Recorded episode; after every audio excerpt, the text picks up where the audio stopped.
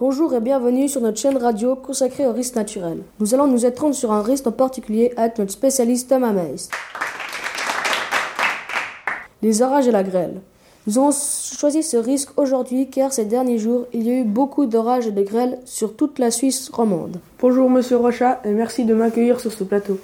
Hier, nous avons eu un gros orage sur le plateau de Vaud et il y a eu beaucoup de grêles dans toute la Suisse romande. Comment les nuages d'orage se forment-ils? Tout d'abord, les nuages d'orage se développent à partir de cumulonimbus qui peuvent contenir de milliers de tonnes d'eau, de grêlons et de petits cristaux de glace. Et comment les gouttes de pluie se transforment-elles en grêlons? Expliquez-nous, monsieur. Les grêlons croissent lorsque les gouttes de pluie contenues dans l'orage continuent leur ascension et gèlent. Ah, eh bien vous m'apprenez quelque chose, car je pensais que les grêlons sortaient directement des nuages.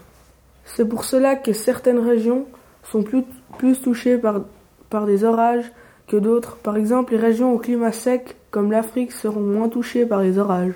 Et qu'en est-il de la Suisse? Est-ce un pays beaucoup touché par ce risque naturel? Oui, nous sommes un pays touché par la grêle. Il n'y a pas si longtemps, le 20 du 6 2013, il y a eu de grosses conséquences dues à la grêle.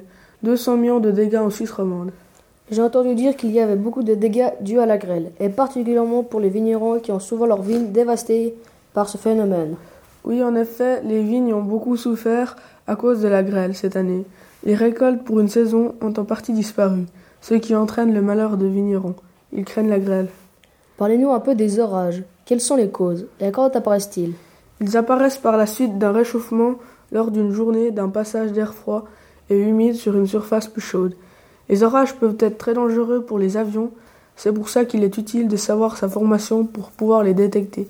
Il ne, faut aussi, il ne faut aussi pas être sous un arbre car la foudre est attirée par eux. C'est aussi dangereux pour les maisons où si la foudre tombe dessus, la maison prend feu. Voilà, maintenant vous savez tous comment vous protéger grâce aux informations données par nos spécialistes. J'aimerais bien en savoir plus sur ce qui s'est passé le 20 juin dernier, en Suisse romande. Qu'est-ce qui a été détruit? Un violent orage s'est abattu sur la région lémanique qui a causé d'importants dégâts. Les assureurs ont estimé 200 millions de francs pour les cultures et plusieurs voitures détruites.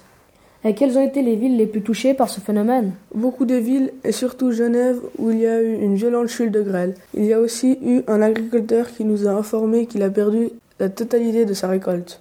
Et j'ai encore une dernière question à vous poser. Quelles sont les solutions à adopter pour que les vignerons perdent le moins possible de récolte? Il n'y a pas vraiment de moyens pour se protéger à part de prendre une assurance. Ok, merci pour ces informations. Voilà, cette interview touche à sa fin et j'aimerais vous dire que j'ai appris plein de nouvelles choses concernant ce risque naturel.